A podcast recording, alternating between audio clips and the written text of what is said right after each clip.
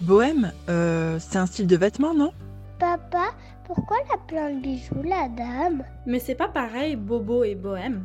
Waouh, j'aime bien son look. Les bohèmes, mais c'est des hippies en fait. Salut à tous, moi c'est Céline Perret, spécialiste du monde bohème. Dans ce podcast, je vous propose d'aller à la rencontre de la vie façon boho. Quelles sont les tendances, les meilleures marques boho, les festivals immanquables ou encore les meilleures destinations bohème Ici, je partage avec vous mes bons plans, mes connaissances du monde bohème, mais aussi mes réflexions personnelles. La vie bohème, le podcast, c'est le rendez-vous tous les 15 jours qui fait du bien et qui inspire, et ce, que vous soyez bohème ou pas d'ailleurs. Animatrice radio et télé durant toute ma vingtaine, je suis aujourd'hui créatrice de contenu, auteure et décoratrice d'événements, le tout spécialisé, vous l'avez compris, dans le monde bohème. Tout ce que je fais est motivé par la liberté, le besoin d'évoluer et de transmettre aux autres l'envie d'oser et d'être libre. Dans ce but, je partage depuis des années ma vision de la vie et mes bons plans, avec authenticité, fraîcheur et franc-parler. Bienvenue à vous dans cet espace vivant, ce podcast qui est le vôtre, et auquel vous pouvez régulièrement participer au travers d'enregistrements interactifs. Rendez-vous sur mon Instagram Céline-du-bas Vie Bohème et sur laviebohème.fr pour en savoir plus et découvrir encore plus de contenu bohème. Bonne écoute de ce nouvel épisode. Bonjour tout le monde, bienvenue dans ce premier épisode de La Vie Bohème, le podcast. Oh, si vous saviez à quel point je suis heureuse de démarrer cette aventure aujourd'hui et de reprendre le micro, parce que ça faisait un bail en fait que je m'étais pas retrouvée seule devant un micro. Et je dis ça parce que pour ceux qui me connaissent pas, mon premier métier que j'ai exercé pendant toute ma vingtaine, donc pendant dix ans quand même, c'était animatrice radio. Et j'adorais ça. Et on dit qu'on revient toujours à ses premières amours. Ben voilà, on, on vient de démarrer 2023 et, et je me retrouve comme ça à renouer avec ce micro qui va me permettre de vous faire découvrir un tas de belles choses, de vous interroger sur plein de sujets, de vous transmettre aussi ma passion du monde bohème, d'interagir avec vous, de m'exprimer aussi. Et c'est vraiment euh, ouais, une aventure qui me réjouit énormément. Donc je suis super heureuse de, de démarrer ce premier épisode avec vous. Donc dans ce premier épisode, de quoi est-ce qu'on va parler? Quel est le sommaire finalement? Eh bien sous forme de trois chroniques, on va tout d'abord se poser une question qui me semblait être un bon sujet pour démarrer ce podcast. Être bohème, c'est quoi au juste? Je voulais poser cette question sur les réseaux sociaux et vos réponses m'ont vraiment surprise. Ce sera le sujet de la première chronique. Je partagerai également avec vous un sujet qui me tient à cœur, dans lequel je commence tout juste à cheminer, à vrai dire. Il s'agit de sexualité sacrée, de slow sex et notamment de deux livres, même trois d'ailleurs, hein, pour les hommes aussi, qui m'apportent euh, vraiment beaucoup en ce début de chemin. Et puis pour la troisième chronique de ce premier épisode, je partagerai avec vous une série hilarante que je viens de dévorer sur Netflix et qui, je pense, vous donnera de quoi passer quelques euh, bons moments ces prochains jours. Enfin, on se quittera sur le partage d'une jolie playlist que je vous ai préparée tout spécialement euh, pour cette quinzaine à venir. Mais avant tout ça, je vais vous raconter une petite histoire dans laquelle vous allez peut-être vous reconnaître pour un projet ou un autre euh, que vous avez peut-être même maintenant dans votre vie.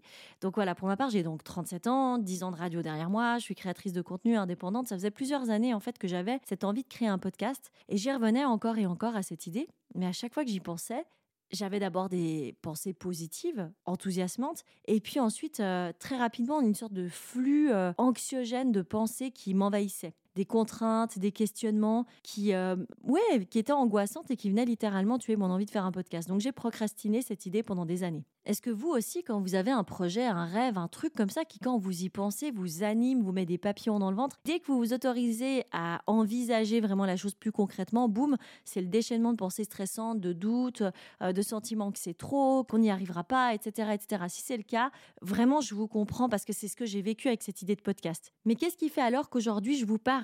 enfin dans ce micro ben, En fait, ça a été une décision complètement irréfléchie, dans le sens que j'ai pas laissé le temps à mon cerveau d'analyser ma décision et puis d'y mettre un frein. Donc il y a quelques semaines, j'ai décidé bah, que j'en avais assez vraiment de, rêver à ce podcast sans rien mettre en marche pour le réaliser, ce rêve. Donc j'ai profité de Noël. Mon mari qui me demandait euh, de manière un petit peu insistante, mais tu veux quoi pour Noël? Et moi qui trouvais pas. Et finalement, j'ai décidé, je lui ai dit, écoute, offre-moi une table de mix et un micro et euh, je me lance, mais vraiment pour de bon cette fois. Donc je me suis pas laissé le choix. Mais décider de se lancer, c'est pas ça pour autant qui va empêcher soudainement ces petites voix anxiogènes de se taire. Hein. Non, non, elles sont toujours là. Et puis plus c'est devenu concret, plus elles sont venues me challenger. Donc pour ma part, les questions, elles ressemblaient un peu à ça. Mais comment je vais faire pour que mon podcast soit intéressant? Comment je vais faire quelque chose que les gens vont aimer? Et puis le pire pour moi, avec euh, un profil de HP, TDA et multipotentiel, donc euh, la totale, hein, comment je vais réussir à canaliser mes pensées pour écrire sur un sujet, un seul par épisode, parce que c'est comme ça que ça se passe dans les podcasts normalement, et en plus pour en parler suffisamment bien pour intéresser? Ben finalement, vous savez quoi? J'ai trouvé la réponse et cette réponse, ça a été d'arrêter déjà de me demander comment faire quelque chose qui allait plaire. Parce que je crois que c'est pas juste finalement de raisonner comme ça. Et ça a été aussi d'arrêter de vouloir me pousser à faire quelque chose qui correspond pas à ma façon de fonctionner. Et ça, je crois que ça vaut pour tout et pour tout le monde dans la vie. C'est quelque chose qui nous revient souvent, que ce soit dans les choix qu'on a à faire, vie privée, vie professionnelle ou dans les choses qu'on a à construire. Avant tout, s'écouter et, composer avec ce qu'on est profondément en cherchant pas à répondre à ce qu'on croit que les gens attendent de quelque chose ou attendent de nous ou à ce qu'on croit être une norme. En fait, tout ça, ça m'a, rappelé quelque chose. J'y crois très fort. Je crois que notre singularité, elle est précieuse. Je crois que notre singularité, en fait, elle est exactement notre plus grand atout. Donc c'est pour ça, pour être euh, juste et authentique avec moi-même et donc avec vous aussi, que j'ai décidé finalement de sortir des sentiers battus, de pas me poser cette question de comment faire quelque chose qui va plaire et qui rentre dans les clous. Et j'ai décidé finalement de composer un format de podcast qui ressemble peut-être pas aux autres. Peut-être ça marchera pas, j'en sais rien honnêtement, mais qui correspond finalement exactement à ma façon de penser, d'appréhender la vie, de vibrer, euh, c'est-à-dire qui respecte en fait le fait que je suis une personne multiple, que je m'intéresse à mille sujets et c'est ok. J'ai décidé finalement de valoriser ça plutôt que d'enfermer ça pour rentrer dans un moule. Non, je vais le valoriser. Et je vous invite en fait à penser à ça dans votre vie, pour chaque projet que vous envisagez. Quand vous entrez dans cette phase de questionnement sur la structure de votre projet, sur sa silhouette, si ces questions qui, pour ma part, moi, m'ont envahi, comment faire pour que ça plaise, comment je vais pouvoir réaliser tel truc si je me sens pas totalement en harmonie avec ce fonctionnement, si ces questions-là, elles arrivent, respirez un bon coup et puis réorientez vos questions peut-être en comment faire pour que le rendu de ce projet me plaise à moi, et puis comment réaliser ce projet pour qu'il respecte et puis qu'il mette en valeur mon fonctionnement, ma singularité, parce qu'elle est exactement là, en fait, votre plus-value. Elle réside dans votre singularité. Donc voilà, et juste après ça, on passera au vif du sujet et aux chouettes découvertes de la quinzaine, hein. mais j'ai besoin de vous le dire parce que c'est le premier épisode là. Donc ce podcast, vous l'avez compris, il a un format un peu spécial. Dans chaque épisode, on aura plusieurs chroniques, en fait, comme une petite émission. On parlera par exemple euh, de mes bons plans pour euh, une destination voyage euh, ou de mes astuces pour bien démarrer sa vie digitale nomade, et puis hop, on switchera et on parlera de sexualité en conscience, de sexualité sacrée. Dans le même épisode, je vous ferai découvrir mes coups de cœur musique ou alors une nouvelle collection de vêtements bohèmes ou euh, un profil Instagram que j'ai trouvé génial, par exemple. Hein. En fait, il n'y aura pas de contraintes. Ce que je souhaite vraiment, c'est que vous, les auditeurs, à chaque épisode, vous ayez entendu deux, trois rubriques, des sujets qui vous inspirent. En gros, quand l'épisode il est terminé, je rêve que votre esprit soit en ébullition et que vous vous disiez Waouh, la vache, ça a l'air trop génial ce truc-là, je vais regarder, je vais écouter. Ou purée, je me sens hyper inspirée euh, parce qu'elle nous a fait découvrir là. Ou alors, euh, ah, j'avais jamais pensé à ça ou j'avais jamais vu ça sous cet angle, ça me donne des idées. Voilà, j'aimerais tellement que vous enchaîniez ensuite votre journée avec une énergie qui soit positive, puissante et créative. Ça, c'est ce que j'espère avec ce podcast. Allez, vous connaissez le concept maintenant, on peut y aller et on démarre avec la question de la quinzaine et la première rubrique de cet épisode. Céline, c'est quoi être bohème? Voilà une belle question. Je pense qu'on me l'a posée honnêtement des dizaines, peut-être même des centaines de fois depuis que je fais ce métier de créatrice de contenu bohème. Et la réponse, elle n'est pas si évidente que ça. Alors avant de vous donner cette réponse, j'ai eu envie de vous poser la question en fait à vous via mon Instagram. Et les réponses que j'ai reçues m'ont beaucoup surprise parce que j'ai constaté en fait que la vision du bohème, elle a finalement de manière assez générale évolué, elle s'est agrandie, elle s'est complexifiée aussi. Et puis elle s'est éloignée finalement, et c'est une bonne chose, du fameux cliché, euh, vous savez, du, du hippie drogué ou alors du vagabond qui est un peu sale, qui vit partout mais nulle part en même temps. Enfin voilà, parce qu'aujourd'hui, en 2023, être bohème, ça ne correspond absolument pas à ça. Alors je vous propose d'écouter un petit montage de quelques messages vocaux que j'ai reçus sur Instagram lorsque j'ai posé justement la question à ma communauté il y a quelques jours. Être bohème, euh, c'est la liberté de nos choix. C'est vraiment être libre. Et pour moi, c'est vraiment de, suivre euh, exactement qui on est. Il y a énormément de gens qui pensent qu'être bohème, c'est le côté hippie. Pour moi, c'est pas ça. Pour moi, c'est vraiment le, fait d'être moi, le fait d'être libre, d'être qui je suis, de me laisser m'exprimer tel que je suis. Selon moi, ce que je vois, ce que je ressens, c'est que c'est apparenté pas mal au mouvement hippie. Hakuna Mandata en fait, vivre euh, jour le jour, pas trop se soucier et être surtout en marge de la société qu'on a à l'heure actuelle. Pour moi, euh, j'ai une vision très libre euh, de la femme bohème, se rapprocher de la nature, se rapprocher des bases, d'avoir un esprit plutôt spirituel, d'être connecté à la nature, à la terre, c'est-à-dire de vivre dans l'instant présent avec ce qu'on a, sans toujours désirer plus, donc aussi peut-être dans une vue plus écologique. Être bohème pour moi, c'est avant tout un style de vie et pas seulement un style vestimentaire. Comme tu peux nous le montrer, euh, ça s'applique euh, dans plein plein de domaines différents. Je dirais que c'est un style qui est très relié à la nature, aux animaux, euh, aux saisons, aux émotions. c'est un style pour moi hypersensible qui me parle énormément. Pour moi, le bohème, c'est quelqu'un qui est assez libre, qui est relié à la nature tout simplement, qui est inspirant. Alors pour moi, c'est une philosophie de vie, c'est vouloir sortir du cadre et être libre dans sa façon de penser, dans sa façon d'agir, d'être dans la bienveillance. Voilà quelque chose qui est très spirituel, très en connexion avec soi-même, avec la nature. Ça pour moi, c'est vraiment euh, être euh, bohème. À ces messages vocaux, j'ai également reçu des messages par écrit qui me disaient notamment, je vous en cite quelques-uns, c'est un style de vie, un état d'esprit, c'est être libre, créatif, artiste, transmettre une énergie positive, répandre de l'amour et de la magie. Ça, c'est mademoiselle Ange sur Instagram qui me l'a dit. Mélanie, elle a écrit être dans son cœur, en lien avec le vivant, libre d'être celle ou celui qu'on souhaite incarner, libre de ses choix, de ses pensées. C'est aussi ce que Sophie pense. Jessica, elle a ajouté être bohème, c'est être en harmonie avec soi-même. C'est la douceur, la bienveillance. Et puis la connexion à la nature aussi, la conscience de ce qu'elle apporte. Chloé, elle, elle m'a dit qu'être bohème, c'est écouter son cœur, son corps, son âme, c'est embrasser pleinement sa magie. Émilie, elle pense qu'on peut très bien être bohème dans sa tête, mais pas le représenter physiquement. Ça, c'est un débat. Tandis que Myrtia, justement, elle pense au contraire que c'est un style de vie axé sur la liberté, mais qui a justement à certains styles vestimentaires. Et puis Laura, j'espère que je prononce bien son prénom, elle dit que c'est honorer qui on est sur le plan de l'enveloppe corporelle, avec notamment des bijoux, certains vêtements, du maquillage, etc. Mais c'est aussi laisser place à cette créativité et cette magie qu'offre la nature sacrée, comme les plumes, les plantes, les senteurs naturelles. Alors toutes ces descriptions qu'on m'avait données et qu'on vient d'entendre, je les trouve profondément justes. Je trouve qu'elles décrivent bien la couleur, la silhouette en fait de ce que c'est qu'être bohème. Et ce que je trouve très chouette, c'est que je pense qu'il y a peut-être des personnes qui là en ce moment sont en train d'écouter ce podcast, qui se sont jamais vraiment sentis bohème et qui en entendant les descriptions sont peut-être en train de se dire ah ben purée, j'aurais pas pensé mais je crois que je suis un petit peu bohème moi aussi parce qu'on s'est beaucoup trompé autour de ce mot bohème et bien souvent ce mot il a été associé et parfois confondu avec un style vestimentaire mais aussi une façon nonchalante de se comporter, une certaine déconnexion peut-être avec la société.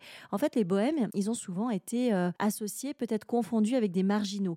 Or, je crois qu'aujourd'hui, cette vision, elle est définitivement dépassée. Et pour comprendre ce que c'est être bohème en 2023, euh, je pense qu'il est intéressant de retourner juste un instant dans le passé pour comprendre qui sont les ancêtres en fait des bohèmes. Parce que l'état d'esprit bohème tel qu'on le connaît aujourd'hui, c'est finalement un peu le fruit euh, d'une certaine époque, une époque de rébellion qui a été décisive, celle de la fin des années 60. À ce moment-là, la jeunesse, on le sait, elle est montée au créneau, elle a décidé de casser les codes.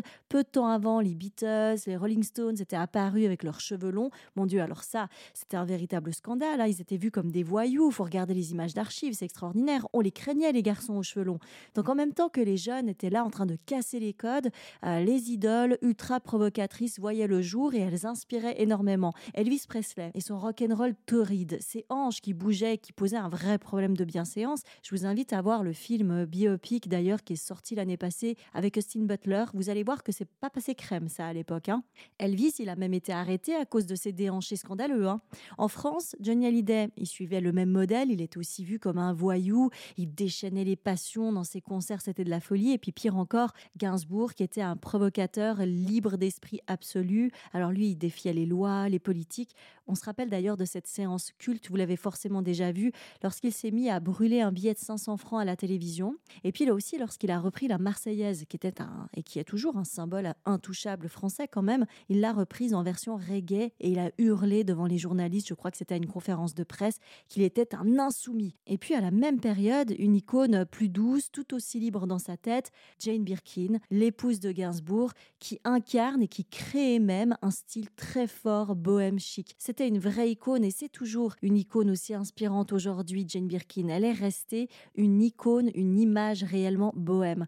Voilà, si on tire donc une grande ligne droite, le style bohème, c'est finalement le fruit de cette révolte de la jeunesse, de cette prise de conscience, de cette frustration de ne pas être respecté dans son identité et dans sa liberté. À la même période, le mouvement hippie qui est né en Californie à la moitié des années 60 à San Francisco. Il a débarqué en France, c'était en fin des années 60. Et puis les bohèmes sont encore souvent confondus, justement, associés à ces hippies. Or, les deux états d'esprit sont quand même très différents. Un exemple très simple, mais euh, je trouve qu'il est quand même assez parlant de la différence d'état d'esprit. Les bohèmes aujourd'hui, par exemple, ne prônent en aucun cas la drogue, alors que les hippies avaient un intérêt tout à fait assumé, même revendiqué pour la drogue. Hein. C'est ce qui faisait d'eux euh, souvent des marginaux. Ça leur donnait la réputation d'être des fainéants qui pensaient qu'à se shooter, hein, grosso modo. Voilà, donc être bohème en 2023. On l'a entendu un peu dans les messages vocaux tout à l'heure. C'est une vision de la vie, c'est un état d'esprit, c'est aussi une certaine apparence, un certain look vestimentaire, mais avant tout, les bohèmes, ils ont en commun une valeur qui est très forte, on l'a beaucoup entendu dans les messages, c'est ressorti euh, plusieurs fois, la liberté la recherche et le besoin constant de liberté, que ce soit la liberté d'être, la liberté de penser, la liberté de s'exprimer, la liberté euh, euh, d'interpréter sa vie aussi, de sortir du cadre parfois. Les bohèmes, en tout cas, sont souvent des pacifistes qui recherchent l'harmonie euh, et qui ne s'épanouissent pas dans le conflit. Voilà, même quand ils sortent du cadre. de manière générale, je trouve que c'est très compliqué d'expliquer ce que c'est qu'être bohème parce que, en fait, c'est devoir, d'une certaine manière, euh, mettre tout ça dans une case, euh, dans quelque chose euh, qui est cerné, qui est compris. Or, être bohème, c'est aussi avoir une grande ouverture d'esprit. C'est pas se fixer en fait dans son interprétation des choses. C'est aussi être en constante recherche d'évolution et donc figer des choses dans des cases. bah justement, c'est pas dans l'esprit bohème en fait. Néanmoins, et sans figer les choses, je crois qu'on peut dire qu'être bohème, c'est avoir aussi une certaine sensibilité, un attrait pour l'art, l'esthétique, le beau, euh, qu'on trouve notamment dans la nature, avec laquelle on entretient d'ailleurs une connexion qui est particulière. C'est un respect du vivant sous toutes ses formes, c'est une conscience développée, c'est une spiritualité aussi qu'on se crée souvent soi-même parce parce qu'on est libre, on est libre de penser, de croire, de créer ce qui nous convient. La contrainte d'ailleurs nous est tout simplement euh, insupportable hein, pour pour la plupart des bohèmes en tout cas c'est une envie d'évoluer et puis c'est aussi une, euh, bienveillance euh, dans laquelle on, évolue justement et qu'on entretient au quotidien. Après, être bohème, ça va aussi dans une certaine harmonisation entre son apparence et ce qu'on ressent être à l'intérieur de soi. Et ça, ça se traduit par un style vestimentaire qui est euh, particulier. Donc tous les bohèmes ne l'abordent pas, mais je pense que par la sensibilité à l'esthétique, à l'imagerie bohème, la plupart des personnes qui se sentent bohèmes vont naturellement harmoniser leur esprit et leur apparence. En fait, ils vont de toute façon s'habiller et se présenter physiquement au monde d'une certaine manière. Ça va ensemble en fait. Et en ce sens, le style vestimentaire bohème, il présente souvent le même genre de pièces. Euh, les femmes affectionnent euh, par exemple les belles robes longues ou courtes, hein, portées avec des boots, souvent vintage, des beaux chapeaux, bords larges, des sacs en vieux cuir qui ont un paquet d'années, qui sont recyclés, euh, souvent des parents, c'est parfois la maman qui, qui nous refile un joli sac qu'elle trouve dénué d'intérêt mais que nous on adore.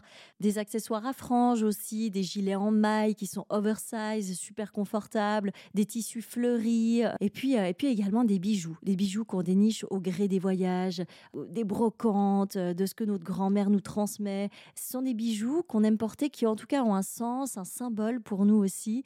Souvent ce sont des colliers tribaux aussi ou qui contiennent des pierres, des cristaux dont on connaît la médecine, un peu comme les sorcières en fait qui portent sur elles les pierres qui leur correspondent.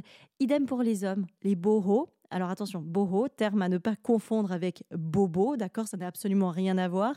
Eux aussi, ils valorisent les vieux bijoux qui ont du caractère. Ils n'ont pas peur d'arborer plusieurs bagues, euh, bracelets, colliers. Ils n'ont pas ce souci-là pensant peut-être que c'est trop féminin. Pas du tout. Ils y perçoivent en fait, comme les femmes, le côté euh, spirituel de ces parures. Les hommes choisissent souvent de porter aussi des pantalons en toile ou des baguilles un petit peu roots, confortables mais toujours élégants, propres. Voilà, des écharpes aussi ou des foulards. Ils adorent les chapeaux, les boots ah, les espadrilles confortables en été aussi. On dit souvent d'eux qu'ils ont du style, des femmes aussi. Hein. Il n'est pas rare euh, que les hommes, les femmes également, euh, bohèmes, soient tatoués, que leurs tatouages racontent leur spiritualité, leur histoire. Voilà pour le look bohème. Ce sont quelques exemples, bien sûr pas exhaustifs. Hein. Je suis sûre que vous avez en tête quelques images, quelques tenues, quelques personnalités peut-être qui sont bohèmes et, et que ça vous parle tout ça. En résumé, vous l'avez compris, je pense, j'espère, être bohème, c'est une culture, c'est un état d'esprit c'est un style de vie, et puis c'est un look qui s'affirme en cette direction. C'est un équilibre entre l'être et le paraître. C'est tout ça qui définit une personne bohème. Voilà pour cette réponse à cette question. Être bohème, c'est quoi? Si vous avez envie de continuer à en parler, avec grand plaisir, on se retrouve sur mon Instagram, Céline le du bas la vie bohème. Je vais faire un post en lien avec ce sujet, donc vous êtes les bienvenus pour y poser vos commentaires, continuer à en parler et puis poser vos questions aussi. Euh, voilà, n'hésitez pas à venir en discuter. Je vous en parlais dans le sommaire, j'ai envie d'évoquer euh, avec vous un sujet que je trouve euh, hyper intéressant, hyper positif, la sexualité sacrée et le slow sex, notamment en partageant trois bouquins qui sont de très bonnes entrées en matière, je crois. On aura l'occasion, hein, de toute façon, de parler quelquefois de ces sujets, je pense notamment avec un invité dans un des prochains épisodes, et puis aussi au travers, ben, finalement, de, mon cheminement. D'ailleurs, qu'est-ce qui m'a mené à m'intéresser à la sexualité sacrée? Eh ben, pour être honnête, depuis quelques années, j'ai la sensation que beaucoup de femmes et d'hommes aussi avec tout le mouvement féministe, avec la déconstruction du patriarcat, de ce qu'on entend aussi souvent comme étant une masculinité toxique, j'ai l'impression que voilà, de plus en plus de personnes se posent des questions au sujet de la sexualité telle qu'elle leur a été transmise. Et c'est mon cas, justement. J'ai commencé à ressentir il y a quelques petites années une sorte de disharmonie avec la notion mainstream, entre guillemets, de la sexualité, avec les attentes, avec les croyances qui sont souvent limitantes, et puis aussi avec cette pseudo-dictature de l'épanouissement sexuel, de la jouissance à tout prix. On doit absolument être épanoui sexuellement en couple ou individuellement. Et puis si on est une femme aussi, hein, mais alors pas trop par contre, hein, parce que en même temps c'est pas encore accepté partout, loin de là, les jugements ressortent très vite. Donc ouais, d'un côté tout ça, tous ces dictats, et puis en même temps de l'autre côté euh, la libération de la parole, la libération des tabous, notamment grâce à plein de comptes Instagram qui ont fleuri au sujet de la sexualité féminine et décomplexée qui sont très bien d'ailleurs et, très utiles. Mais tout ça, toutes ces informations, toutes ces contradictions, euh, tout ce mix de pensées à la fois novatrices et puis les, pensées anciennes aussi qui sont encore ancrées, dans tout ce que je vois, dans tout ce que je lis, dans tout ce que j'entends, ben, j'ai parfois un peu l'impression d'être perdue, de plus savoir ce qui me parle à moi en fait. Je m'y retrouve pas. Donc au fur et à mesure, j'ai ressenti le besoin de faire un peu table rase de tout, ce qui passe aussi par pas mal de traumas personnels à guérir. Donc, il y a un travail personnel aussi que, que je fais. Et puis, j'ai commencé un peu à détricoter les schémas de pensée qui sont, ma foi, bien ancrés en moi. j'ai pu le remarquer, ce qui m'a été inculqué, en fait. Et j'ai cherché un peu loin de ce brouhaha d'autres façons d'aborder la sexualité, d'autres idées, quelque chose qui finalement match avec mon énergie, avec mon évolution, avec ma conscience. Et puis, euh, peut-être aussi avec cette sensation que j'ai depuis quelques années que l'énergie sexuelle peut peut-être connecté à quelque chose d'encore plus grand que le plaisir, que ça peut ouvrir à une sorte de, médecine, entre guillemets, de l'âme et du corps, à quelque chose de spirituel en, quelque sorte. Donc j'ai commencé à m'intéresser au sujet, et puis un jour, je suis tombée sur un podcast d'une fille qui avait aussi ce genre de réflexion, un peu les mêmes que moi comme ça, et qui a parlé de sexualité sacrée, et d'une jeune femme française qui avait expérimenté cette sexualité en pleine conscience et qui a écrit un bouquin vraiment très cool, taillé pour les jeunes adultes, très ludique à lire, à regarder, et qui a d'ailleurs un nom euh, un peu rigolo. Il s'appelle Foufoune Cosmique. Voilà, il est écrit par Mallory Malmasson. Ce bouquin se décrit comme un guide pratique vers une sexualité sacrée consciente et épanouie. À l'intérieur, on y retrouve des témoignages, des dossiers thématiques, plein de conseils et plus de 80 exercices. Le tout avec un graphisme franchement canon. Moi, ce bouquin, vraiment, c'est un bonheur. Je suis encore en pleine lecture. Je l'ai pas terminé, mais je l'adore et je le recommande d'ores et déjà. Voilà donc Foufoune cosmique par Mallory Malmasson. Un second livre que j'ai dévoré il y a déjà une euh, bonne année, je pense, peut-être même un peu plus, c'est Le Slow Sex qui est écrit par Anne et Jean-François Descombes. Ce bouquin, il est parfait aussi comme premier pas pour comprendre, pour découvrir, pour s'ouvrir à une autre façon de faire l'amour de manière plus consciente, plus connecté à soi, plus connecté également à l'autre. Il est facile à lire, il est super intéressant, il permet aussi de découdre euh, bah, ces pensées un peu uniques, euh, ces pensées limitantes qui sont les pensées euh, les plus répandues dans notre société au sujet de la sexualité et souvent celles dont on a hérité si on est natif comme moi des années 80. C'est une bonne entrée en matière, je pense, et, et je le conseille vraiment en tout cas. Voilà, ça c'était pour le second bouquin. Et puis alors le troisième que je vous recommande vraiment, il s'appelle Slow Sex pour les hommes. Alors celui-ci, comme son nom l'indique, il s'adresse plutôt à la sexualité masculine. Il est écrit par Diana et Michael Richardson et voilà quelques phrases que l'on peut lire au dos. Quand l'homme découvre que l'acte sexuel peut être vécu autrement qu'en cherchant à atteindre un but, ce qui génère souvent beaucoup de stress, il peut se détendre. Dans cette ouverture, l'homme peut se libérer de son conditionnement sexuel pour accueillir ses sensations et vivre la sexualité comme l'union méditative de deux énergies complémentaires. Faire l'amour devient une méditation. Voilà, alors bien entendu, vous retrouverez hein, les références de ces trois bouquins dans le descriptif de l'épisode et sur mes réseaux sociaux. On y reviendra, comme je vous l'ai dit, à ce sujet, c'est sûr. Pour ma part, je continue mon bonhomme de chemin là-dedans. Pour la petite confidence, j'ai prévu notamment une retraite pour découvrir euh, toute la philosophie tantrique prochainement, donc je suis vraiment en pleine découverte, j'y vais tranquille. Donc voilà, je pense qu'au fur et à mesure, j'aurai des choses euh, à transmettre et on reparlera sans aucun doute de, de ce sujet de sexualité sacrée, de sexualité en conscience. Je pense que c'est quelque chose qui est très positif. N'hésitez d'ailleurs pas à réagir, bien sûr, et à me dire si c'est un sujet qui vous parle, un sujet qui vous intéresse. Je vous laisse un espace consacré à ça pour qu'on puisse dialoguer sur ma série de posts qui est consacrée à cet épisode et qui sont à retrouver sur mon Instagram, at Céline-du-bas, la vie bohème. Troisième et dernier sujet déjà de cet épisode. Un coup de cœur que j'ai envie de partager avec vous, un sujet léger. Ça va vous offrir des gros moments de rire. Et Dieu sait qu'on en a toujours besoin pendant cette période après les fêtes, là, le mois de janvier, période qui devient parfois un peu morose, un peu grise comme ça des débuts d'année. Alors il s'agit d'une série française. Elle vient d'arriver sur Netflix. Elle se compose euh, d'une première mini-saison de six épisodes. Son nom, c'est Détox. La trame, elle nous fait suivre le quotidien de deux cousines qui, après euh, des sacrés coups durs, décident soudainement de mettre sous clé tous leurs appareils digitaux, téléphones portables euh, compris, hein, pour se couper de leurs ennuis. Alors, il y en a une, elle a vécu un bad buzz. Je vous le raconte un petit peu comme ça sans trop spoiler. C'est une artiste. Elle a un agent qui est misogyne et qui lui fait faire n'importe quoi qui ne lui correspond pas du tout.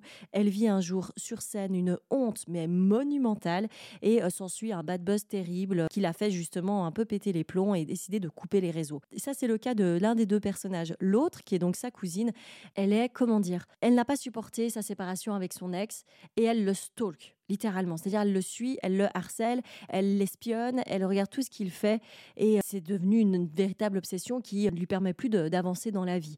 Donc là aussi, c'est ce qui a été le déclencheur pour toutes les deux de cette prise de décision de tout couper et d'entamer une véritable détox. Donc évidemment, il va leur arriver toute une série d'événements hilarants, tout ça sur euh, finalement un fond de sujet de société quand même très actuel qui est la dépendance au smartphone. Ça se veut pas forcément éducatif, mais ça fait quand même vachement réfléchir tout en se marrant. Vraiment, c'est super bien écrit, les vannes sont excellentes, le casting est vraiment très bon. Les deux rôles principaux, je trouve que ce sont des révélations, leur mimique, leur jeu, euh, elles ont un potentiel comique naturel, je dirais. Donc Detox est à voir sur Netflix, je croise les doigts pour son succès et pour qu'il y ait une deuxième saison. Vous me redirez en tout cas si ces six premiers épisodes vous ont plu. Moi, j'ai adoré. Voilà, chers tous, on arrive déjà presque à la fin de ce premier épisode, mais avant de vous dire au revoir, je vous ai préparé un petit cadeau, une playlist sur Spotify pour ces 15 prochains jours sur laquelle vous allez pouvoir retrouver tout un ensemble d'artistes et de titres qui font euh, du bien au moral, du bien à l'esprit.